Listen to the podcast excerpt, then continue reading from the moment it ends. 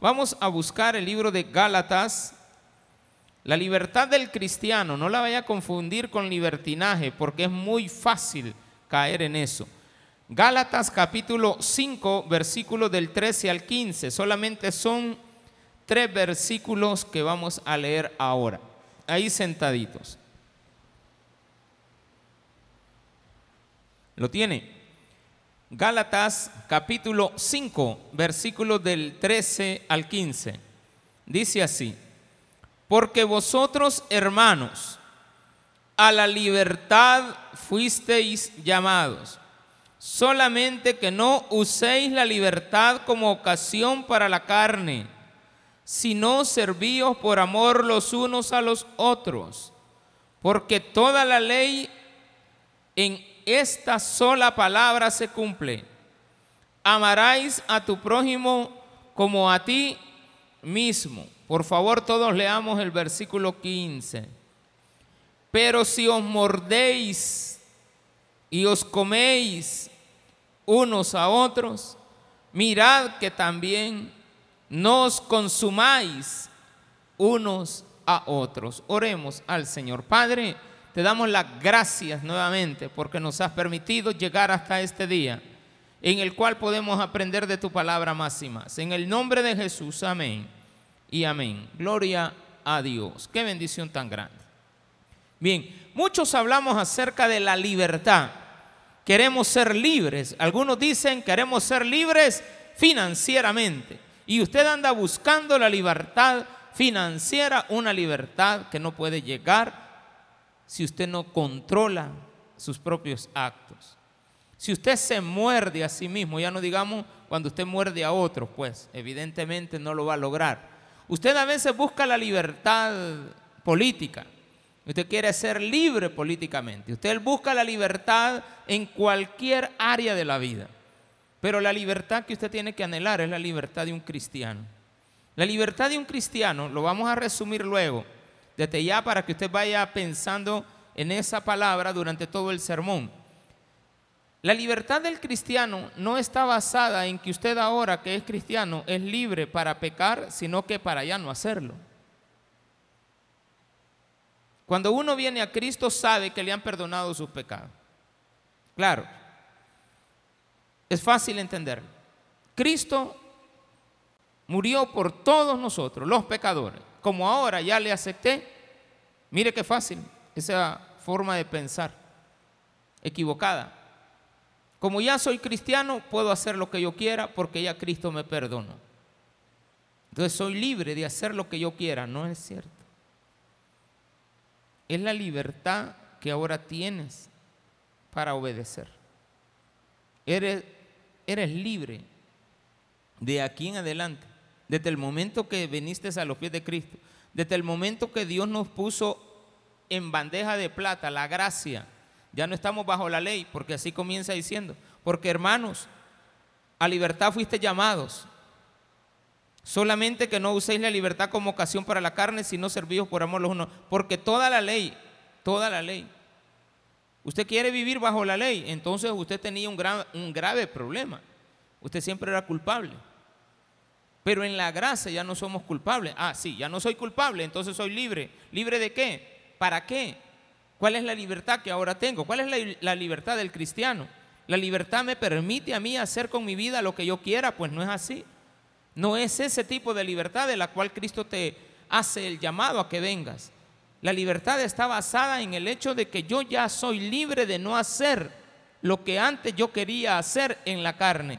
Por eso no puedo jamás mostrar esta libertad si no lo hago basándome en el hecho de que debo de amar y respetar al prójimo. Implícitamente aquí está de que tienes que amar a Cristo, ¿verdad? Porque amarás a Dios por sobre todas las cosas.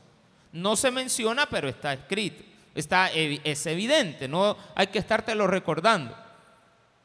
Vas a amar al Señor tu Dios por sobre todas las cosas, con tu mente, con tu alma, con tu corazón, con todo tu cuerpo, con todo lo que tú tienes, con todas tus decisiones, con tu tiempo, con todas las cosas que hay para ti, tienes que amar al Señor sobre todas las cosas. Pero no puedes hacerlo tampoco solamente haciendo eso y no amar al prójimo. Cuidado con el mordido.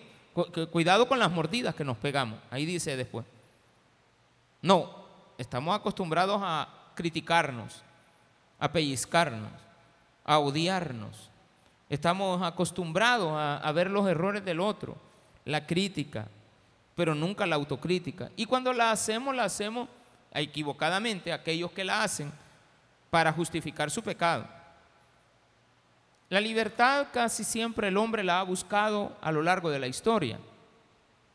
Hay gobiernos que son monarquías. ¿Qué es una monarquía? Para poder llegar a entender qué es estar libre y llegar a la democracia. La monarquía establece que no se necesita nada más que un solo hombre gobierne a toda la nación. Son los reyes.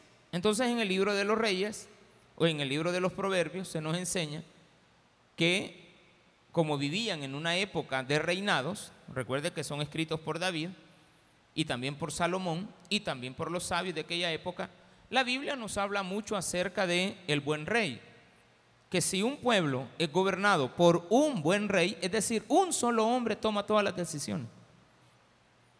Ahí no hay asamblea, no hay corte que valga. El rey es la corte, el rey es la asamblea, el rey es el Estado, el rey toma las decisiones. ¿Qué pasa si eso cae en manos de un mal rey? Entonces, el mejor gobierno aristocrático, monárquico, que podemos tener es el gobierno de Dios. Porque Él es un buen rey. Dentro de los seres humanos, escasamente vamos a encontrar, muy difícilmente, pero lo hay y lo hubo. Hubieron buenos reyes que gobernaron grandes naciones. Por lo tanto, sí se puede tener a un buen rey en un país, en un gobierno. Ya no sería país, por supuesto. Tendría que ser una monarquía. Entonces, los gobiernos monárquicos establecen eso. Luego también tenemos otro tipo de gobierno, los aristocráticos, donde un grupo de grandes pensadores y gente capaz, pero un grupo pequeño, de 5 o 10 personas a máximo, 12 tal vez, no porque 5, son los que gobiernan toda una nación. Se espera que estos gobiernos aristocráticos buscan dentro de las mejores mentes de todo el país, así como nosotros hemos buscado los mejores 84 diputados, ¿va? ¿Estamos de acuerdo? Y estas son las mentes más extraordinarias que hay. Falso, no es cierto. Fallan. Entonces, en un gobierno aristocrático, por ejemplo, hay gobiernos aristocráticos ahorita, le voy a poner un ejemplo, es en el estado de California, en Estados Unidos. Estados Unidos son 51 países que están bajo un solo gobierno que se llama Estados Unidos. Lo mismo México, Estados Unidos mexicanos. Son 22 gobiernos. Hay 22 gobernadores. Cada estado escoge un gobernador. En Estados Unidos también. Escogen un gobernador para cada estado. Y él es la máxima autoridad en ese estado. Claro, tienen entonces un distrito federal, un gobierno federal. Y este gobierno federal, pues es el que cuando hay diferencia entre Estado y Estado, establecen una sola condición para que se manejen mejor las cosas. Los impuestos se manejan federalmente, las leyes supremas se manejan federalmente, las leyes de los rifles, por ejemplo, se manejan federalmente y todos tienen que acatarlas porque pertenecen a ese gobierno de estados. Pero hay un estado el estado de California, específicamente en la ciudad de San Francisco, hay un gobierno aristocrático. Ahí no se escoge un solo gobernador para toda California. También hay un gobierno dentro de ese pequeño gobierno que es manejado por cinco personas. Y esas cinco personas son intocables. Se muere uno, hay que buscar dentro de toda la congregación, de toda la población, a una persona que lo sustituya y ellos toman las grandes decisiones, son los gobiernos aristocráticos. Entonces yo debo de buscar un gobierno así, muy difícilmente, que pueda compaginar con todo lo que nosotros deseáramos. Entonces, no se puede tener una libertad en un gobierno aristocrático. También están otro tipo de gobiernos como el plutárquico. Ahí es un gobierno que en teoría lo deben de manejar los más ricos del país. Usted le da el gobierno a los hombres más ricos porque se supone que si es muy rico, tiene tanta riqueza que él va a proveer o no va a tomar de los bienes del Estado para hacerse más rico. En El Salvador lo hemos probado como 20 veces, no funciona. ¿De acuerdo? Uno dice, no, que él es rico y como es rico no tiene necesidad. Mentira, más roban. El gobierno perfecto de un rico tiene que ser el gobierno por Dios. Entonces usted cuando quiera ser libre, déjese gobernar por un hombre rico. Ese hombre se llama Cristo. Es el dueño de todo y él no tiene necesidad. Y eso te va a dar libertad. Te va a dar libertad en un gobierno monárquico, te va a dar libertad en un gobierno eh, aristocrático, oligárquico también. La oligarquía también es gobiernos por unos pocos, de las mejores mentes, no necesariamente ricas, sino que se escogen y están los gobiernos que nosotros le llamamos ahora democráticos, ¿verdad? En los gobiernos democráticos, ¿quién manda? El pueblo por el pueblo. A nosotros nos dijeron que teníamos una democracia, pero escogíamos a un rico. Entonces, y este rico que escogimos hace como 30 años, terminó siendo más rico. Y ellos manejan la riqueza, pero nos dijeron que era democracia, pero una democracia falsa. Entonces, andamos buscando libertad. Todos, los que estamos aquí. Entonces, no vamos a votar porque vamos a ser libres el pueblo manejado por el pueblo. Ahora, ¿cuál es la mejor democracia del mundo? La cristiana. Donde usted va a gobernar su vida para el bienestar de todos.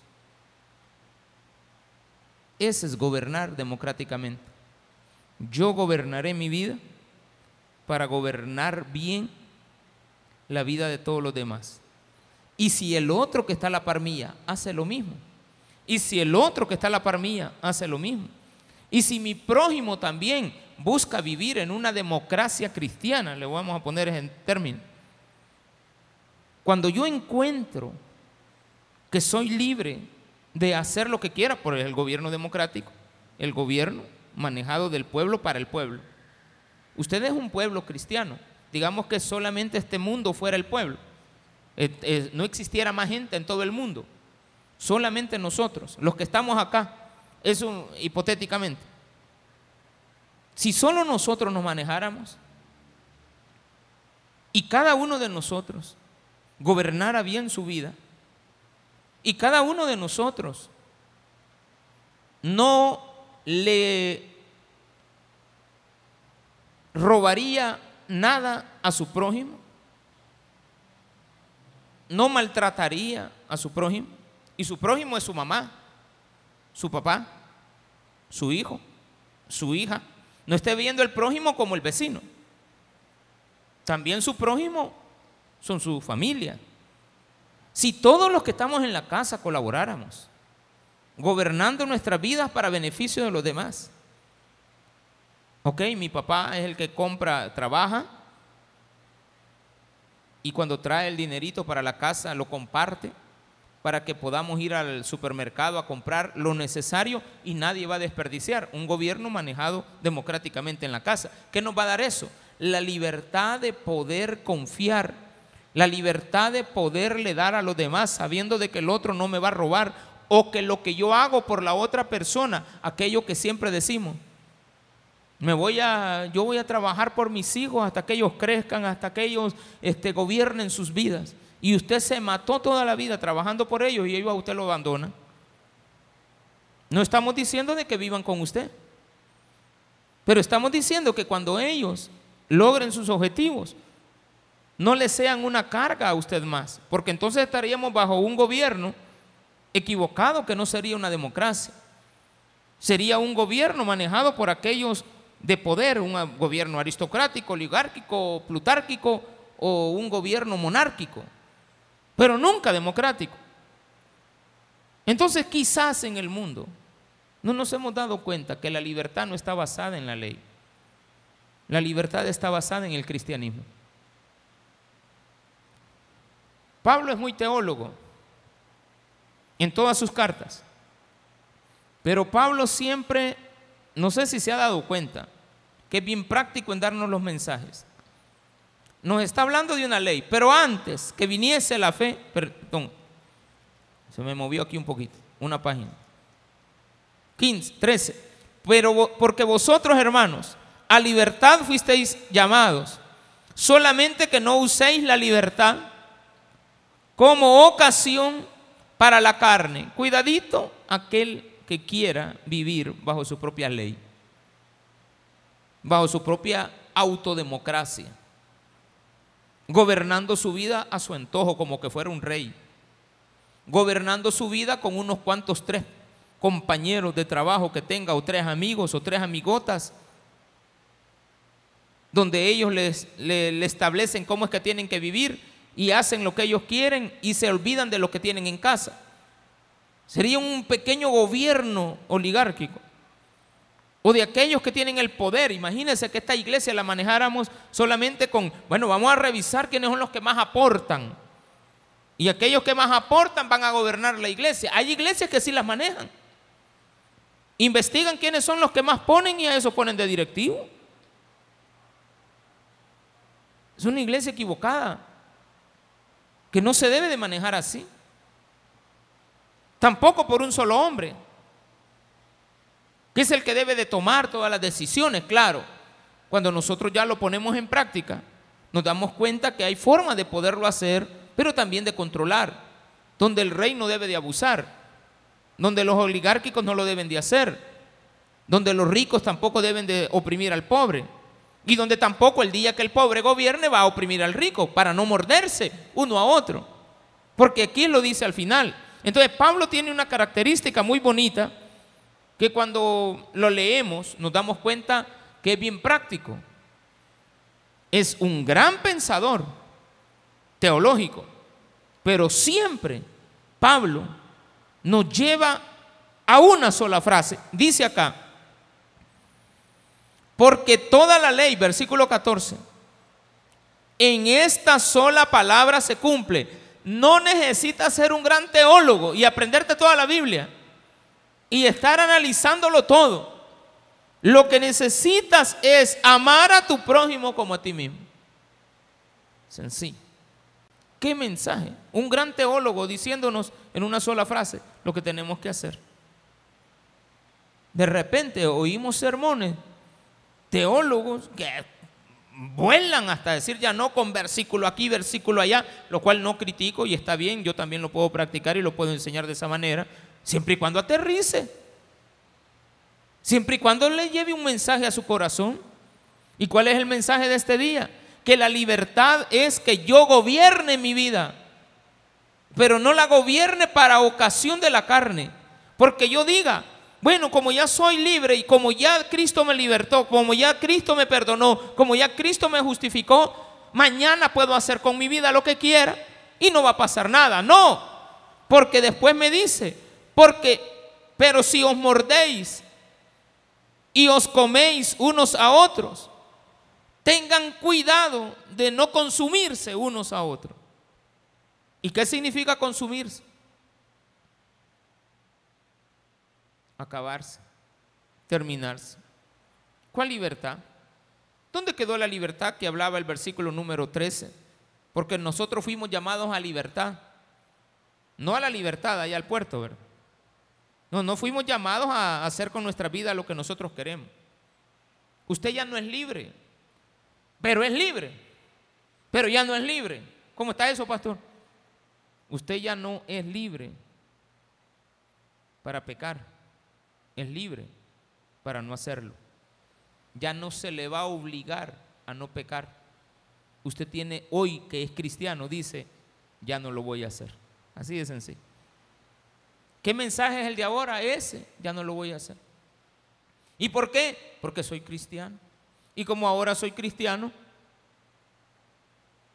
la carne no, no me va a obligar a hacer lo que yo como cristiano no debo de hacer. Esa es libertad. Cuando tú dices no, eso es ser libre. Cuando tú dices no más, pero no lo puedes hacer sin compañía. Tienes al prójimo a tu par, a la par. El día que tú te quedes solito en este mundo, entonces no sé qué va a pasar. Ahí hay una película que se llama La leyenda, creo que se llama, nunca la he visto, pero sí sé que de eso se trata, porque a veces oigo que la anuncian y dicen, ¿qué pasara si en el mundo te quedaras tú solo? Y creo que ahí sale un actor este, muy famoso que la, que la, Will Smith creo que es, es el que la, la protagoniza. No, no, no, sé de qué se trata porque nunca le he visto la película. Pero con solo oír el argumento digo, bueno, no necesito verla pues. Pero sí ha de ser bonita, no sé. O no sé si ha de ser aburrida. No, no lo sé, pero me imagino yo en un mundo donde solo yo, solo yo viva. Tengo toda la calle para mí. ¿O no? Puedo llegar al centro, pero ¿a qué pues? ¿Qué pasará si me quedara solo? Voy a ir al centro, pero ¿qué tengo que ir a hacer si no hay nadie que me venda? No es que allá están las cosas, pues sí, pero aquí también van a ver. Lo que yo necesite, aquí estaría, pero no podría vivir. No es bueno que el hombre esté solo. Entonces Dios no nos dio la libertad siendo libres y haciendo con nuestra vida lo que nosotros queremos. La libertad no implica que tú vengas y tomes tus propias decisiones. Para la carne, por supuesto. No es yo hago con mi vida lo que quiera, yo hago con mi pisto lo que quiera. El gobierno este, plutárquico. Tú eres, tienes dinero y haz lo que gobierna tu vida. No. Tenemos que ser en democracia. El gobierno se le da al pueblo. El, el, pueblo manda. Entonces el pueblo cristiano tiene que saber que tiene esa libertad de vivir bajo las reglas del cristianismo. Porque se llama libertad cristiana, no se llama libertad financiera. La libertad financiera implicaría de que tú del dinero agarres todo para toda la vida. Pero ¿de qué te serviría? si no tienes una relación para el Creador? ¿De qué te serviría eso? Yo siempre, esa, esa frase no me gusta, libertad financiera. No me gusta, no sé por qué. Sí es bueno tener, pero no me gusta. Casi no la comparto, yo la escucho, yo la veo, yo, ahí está, pero no, yo no, no me gusta. ¿Por qué? Porque no es eso lo que busco. Yo busco ser una persona que entienda qué es la libertad cristiana libre para que no me obliguen a hacer lo que otros quieren. Libre para tomar la decisión de nunca apartarme de Dios, de siempre permanecer en Él. Soy libre de hacer muchas cosas, hermano. Usted es libre. Cuidado con buscar esa libertad en el mundo, porque el mundo no te va a dar libertad. El mundo te va a oprimir el mundo te va a consumir. Cuidado, dice aquí, pero si os mordéis, o sea, ¿de qué sirve que digas que eres cristiano, que sabes toda la Biblia, pero no la sabes aplicar? Entonces, es un buen pensamiento este. ¿De qué me sirve a mí conocer toda la Biblia si odio a mi hermano? Si critico a mi hermano? Si no estoy pendiente de él? Y no necesariamente pendiente quiere decir estar con Él todo el tiempo. Hay que dejar a las personas. Hay que dejarlas libres. Hay que dejarlas a que tomen sus, eh, sus propias decisiones en beneficio de quién? De Él y de los demás. Porque si lo que yo voy a hacer me da un beneficio a mí, pero en detrimento de otra persona no lo hago. Jamás usted tiene que ser, vamos a ponerle aquí quizás la palabra más adecuada a lo que Pablo era. Pablo era una persona ética, tenía ética. acaba de pasar Pablo de estarnos explicando desde el capítulo 1, no hay otro evangelio. ¿Qué significa eso? Teología. El ministerio de Pablo, teológico. Pablo enseñando en las iglesias de Antioquía, teología. El Espíritu se recibe por la fe, una enseñanza de un tratado teológico de la fe. El pacto de Dios con Abraham, un tratado que habla acerca de el Antiguo Testamento. El propósito de la ley sigue siendo teológico. Exhortación contra volver a la esclavitud sigue siendo teológico. Alegoría de Sara y Agar, una gran explicación teológica que escuchemos la vez pasada. Firmes en la libertad, empieza a meterme ya a la conclusión. Y termina con los últimos dos versículos, tres versículos que hemos leído ahora. Éticamente Pablo enseña que él conoce mucho y que tú tienes que saber mucho de Biblia, tienes que saber mucho de la ley, tienes que saber mucho de la palabra de Dios. Pero de nada te sirve si te muerdes unos a otros. El día que usted muerda a otro cristiano, pase sobre otro cristiano para alcanzar sus propios objetivos. Entienda ese momento que usted no sabe nada de la palabra de Dios. Ahí lo dice. Pero vosotros, porque vosotros hermanos a libertad fuiste llamados, solamente que no uséis la libertad como ocasión para la carne, para tu propio servicio, sino servíos por amor y el amor no me lo voy a demostrar a mí mismo. Sino servíos por amor los unos a los otros. Ya hemos explicado a esto acerca de que es la eminencia perfecta del amor. El amor proviene de Dios. Ya hemos explicado eso también teológicamente, que el amor proviene de Dios. No hay una pizca de amor en el mundo que no haya nacido en el corazón de Dios. El amor que hay en el mundo proviene de Dios. No proviene del hombre. Si yo tengo un 1% de amor en mi vida, ese 1% de amor en mi vida, que no, espero que no sea el 1%, pero estoy poniendo, del 100, uno tenga yo de amor, ese uno me lo ha dado Dios. Y me lo ha dado para que lo exprese, para que lo aplique, para que lo lleve a la práctica. Y ese 1% de amor que debo de tener tiene que ser expresado para los demás. Entonces claramente nos enseña y nos dice, si no servíos por amor los unos a los otros, jamás me deja solo. Los unos a los otros, no estoy solo. El amor que debo de expresar tiene que verse reflejado en los demás. Porque toda la ley en esta sola palabra se cumple. Amarás a tu prójimo como a ti mismo. Lo que ya nos había venido enseñando el Señor, no solamente Jesucristo cuando lo mencionó y nos dijo, bueno, tienen ahí diez mandamientos. La ley la tienen ahí, sí. Pero la ley se resume en dos. Amarás a Dios con todo tu corazón y toda tu fuerza, toda tu alma pero también a tu prójimo. ¿Y esto cuando nos lo dijeron? Allá en el Antiguo Testamento. Allá nos lo dijo Dios, allá se lo dijo al pueblo de Israel.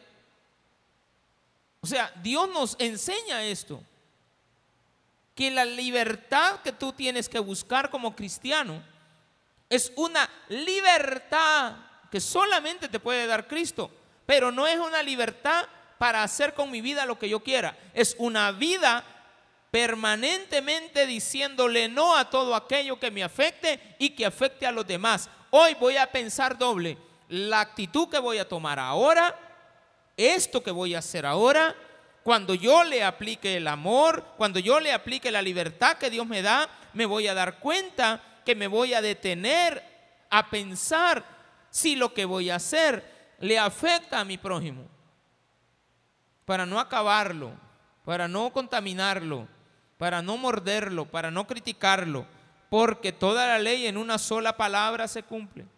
Aquel que no ha entendido que qué es el resumen total de toda la ley, de toda la Biblia, de toda la Biblia en general, de todo lo que enseña. Amarás al Señor tu Dios y amarás al prójimo. ¿Cómo te amas a ti mismo? Una sola frase. Para toda la humanidad.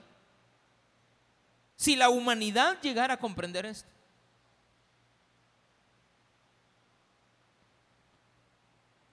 no habrían personas que nos dañen. Fuera, fuera, fuera, absolutamente fuera el ladronismo. No existiría el chantaje, no existiría la corrupción. Decía un señor un día de esto, yo no sabía que había comprado una casa arriba de una bóveda. A mí me engañó el de la constructora y me engañó el banco también, dice. Porque el banco sabía esto. Pero cuando venimos a ver quién es el de la constructora y quién es el banco, es el mismo. Mire, necesitamos que saque un seguro para la deuda. ¿Y a dónde lo voy a sacar? En el mismo banco. Usted. Solo le cambian el nombre a la aseguradora. De la aseguradora. Es la misma que le, le del crédito y la misma que le hizo la casa y la misma que le vendió la casa en la bóveda y ahora se hundió. ¿Y qué hace el Señor? Me engañaron, dice, me estafaron. Pero la gente se muerde. Claro, la gente engañada, mire, un esfuerzo de toda una vida. Porque usted dice, yo voy a tener mi patrimonio, pero un patrimonio en el cual se lo han estafado. Bien bonitas hacen las, las, colonias, hacen unos muros perimetrales. Usted entra a la colonia, ¡ay, qué chula la colonia! Sí, pero no le han dicho que atrás de la colonia hay un gran barranco. Y pasa el río. Y en una de esas tormentas hasta uno echa de ver, porque el río va, topando y va labrando, va labrando, va labrando. Cuando viene a ver usted, según usted está, usted está pero galán, durmiendo en el aire. El vecino que viene en la casa le quedó al aire al, hermano. ¿Y quién, ¿Y quién lo engañó? ¿Quién hizo ahí la propiedad? Piénselo, como ya cristiano, usted lo haría. Ya como un verdadero cristiano, usted engañaría a otro. Usted le vendería a alguien una propiedad para engañarlo o para estafarlo o para acabárselo. Yo hay algo que no estoy de acuerdo. Jamás he estado de acuerdo, pero se ha practicado. Esperar comprarle algo a alguien cuando está acabado. Esperar a que la persona tenga una necesidad y me venda las cosas a un precio cómodo. Voy a poner ejemplo una propiedad. La propiedad, qué sé yo, vale 50 mil dólares. Pero la persona viene en una desesperación por una enfermedad, por un cáncer, a vendérmela. Ay, necesito 15 mil pesos. Se los tiro, la arrebato. No, hombre, no lo haga. Que lo haga otro. Ay, deje ir la oportunidad. Esa no es una oportunidad. El precio justo. Usted no puede vivir así. Sería un error. Tratar la manera de estafarnos a la gente solamente porque están en una necesidad. Eso no te daría libertad. Sí, te va a dar una gran ganancia, pero está basado en una mentira, en algo que tú ya sabes. Claro, si usted no lo sabe, primera vez que ve la persona le dice, mire, le vendo esto en 15 mil dólares. ¡Ay, qué bueno! Déselos. Pero si usted sabe que, no que, la persona llegó a ese límite, impulsado muchas veces por nosotros mismos, ¿de qué nos sirve? ¿Para qué lo queremos? ¿Qué beneficio nos va a dar? Eso sería una estafa. El cristiano libre no puede vivir bajo estafas. El cristiano tiene la libertad para decir no. El cristiano verdadero tiene la libertad para no engañar a su marido. El cristiano verdadero tiene la libertad para no engañar a su mujer. Tiene la libertad para ser fiel. Tiene libertad de ser fiel, no de ser infiel. La infidelidad es una libertad que te da la carne. La carne es algo que nos hace libres para el mal. El cristiano te hace libre para el bien. El cristiano solamente piensa en el bien. Todas sus acciones tienen que ser basadas en el bien. Ah, si es por mi beneficio. Me voy a, qué sé yo, a ir para los Estados Unidos por mi beneficio. Dejando aquí abandonada a una familia. Es mi beneficio, para yo estar bien.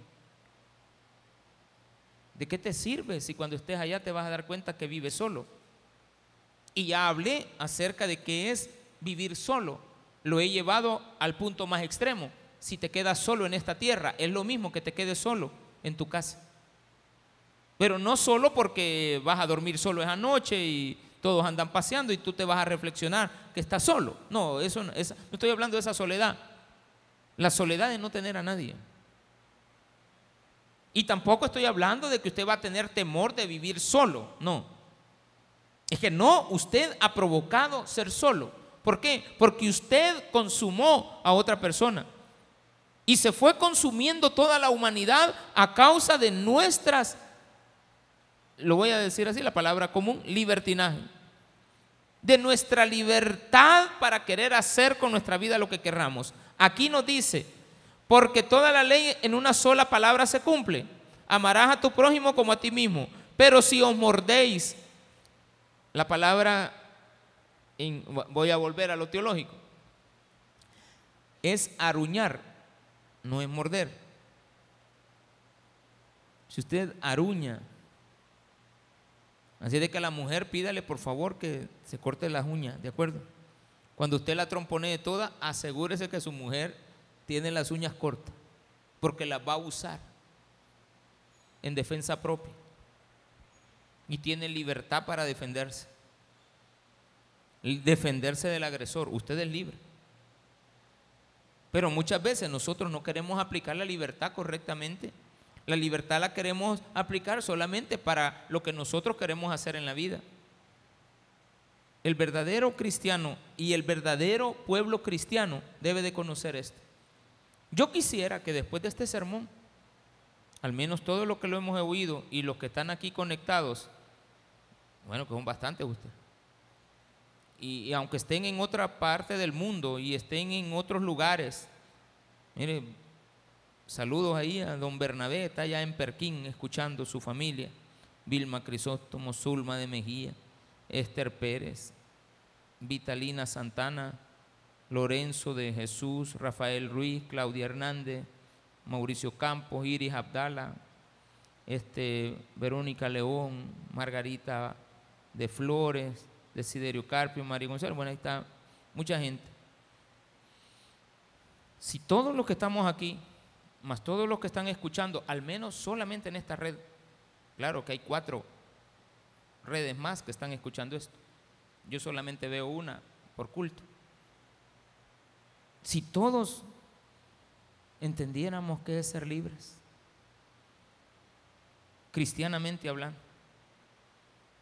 de aquí en adelante nos hiciéramos daño, le hiciéramos daño a la iglesia, que es la parte femenina del combo, Cristo y la iglesia. Nosotros somos la parte, nosotros somos la ayuda idónea del esposo. Entonces Cristo es libre como cristiano, lo voy a poner así. Cristo es libre como cristiano, hace siempre el bien. ¿Será que su esposa, la iglesia, hace lo mismo? Qué bonito sería que este sermón que usted está oyendo ahorita lo lleváramos a la cúspide de la práctica. ¿Cómo viviéramos, hermano? ¿Habría aquí alguien que le deba a otro y no se lo pague? ¿Habría aquí una persona que le haya hecho el daño a uno de sus hijos? ¿O un hijo a una madre? ¿O un esposo a una esposa? No, jamás. El pastor, si aplicara esto, le haría daño a uno de sus congregantes que Dios le ha puesto para que lo guíe, porque dice que guiemos a la grey.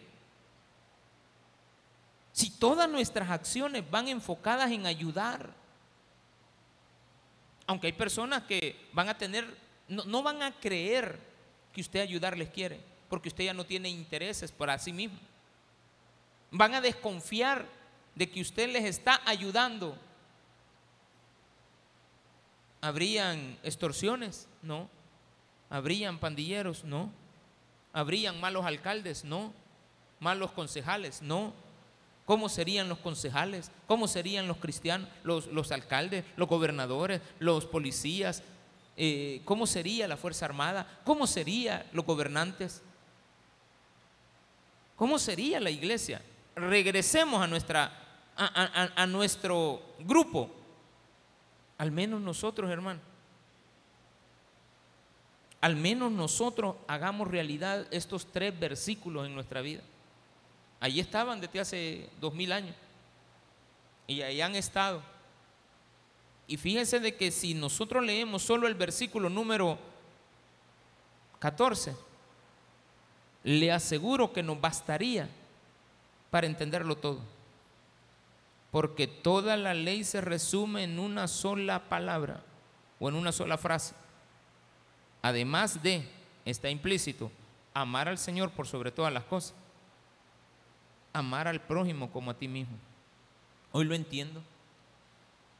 Hoy, hoy entiendo que cuando yo he actuado mal, y lo, puedo decir públicamente, a quien más daño yo en la vida es a mi esposa.